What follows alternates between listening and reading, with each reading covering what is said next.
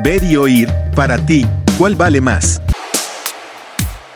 Esa palabra, ese mensaje contundente lo necesitamos hoy en nuestras iglesias, los líderes, los pastores, cada miembro, tú que me escuchas, un efata, yo lo declaro desde aquí hasta donde tú estás. Efata, ábrete, porque hoy nuestro mundo ha cambiado. Porque hoy tenemos que llevar el mensaje salvador de una manera creativa, llegar a la gente. No podemos estar haciendo solo lo mismo encerrado en nuestras iglesias. Efata, un ábrete. Y no seamos autistas espirituales. Tenemos dos sentidos espirituales para comprometernos con el Señor, el oído y la vista. Tú me estás escuchando y así lo deseo y lo pido al Señor. ¿Me estás viendo? Yo deseo al Señor que un compromiso nazca en tu corazón. Continuará.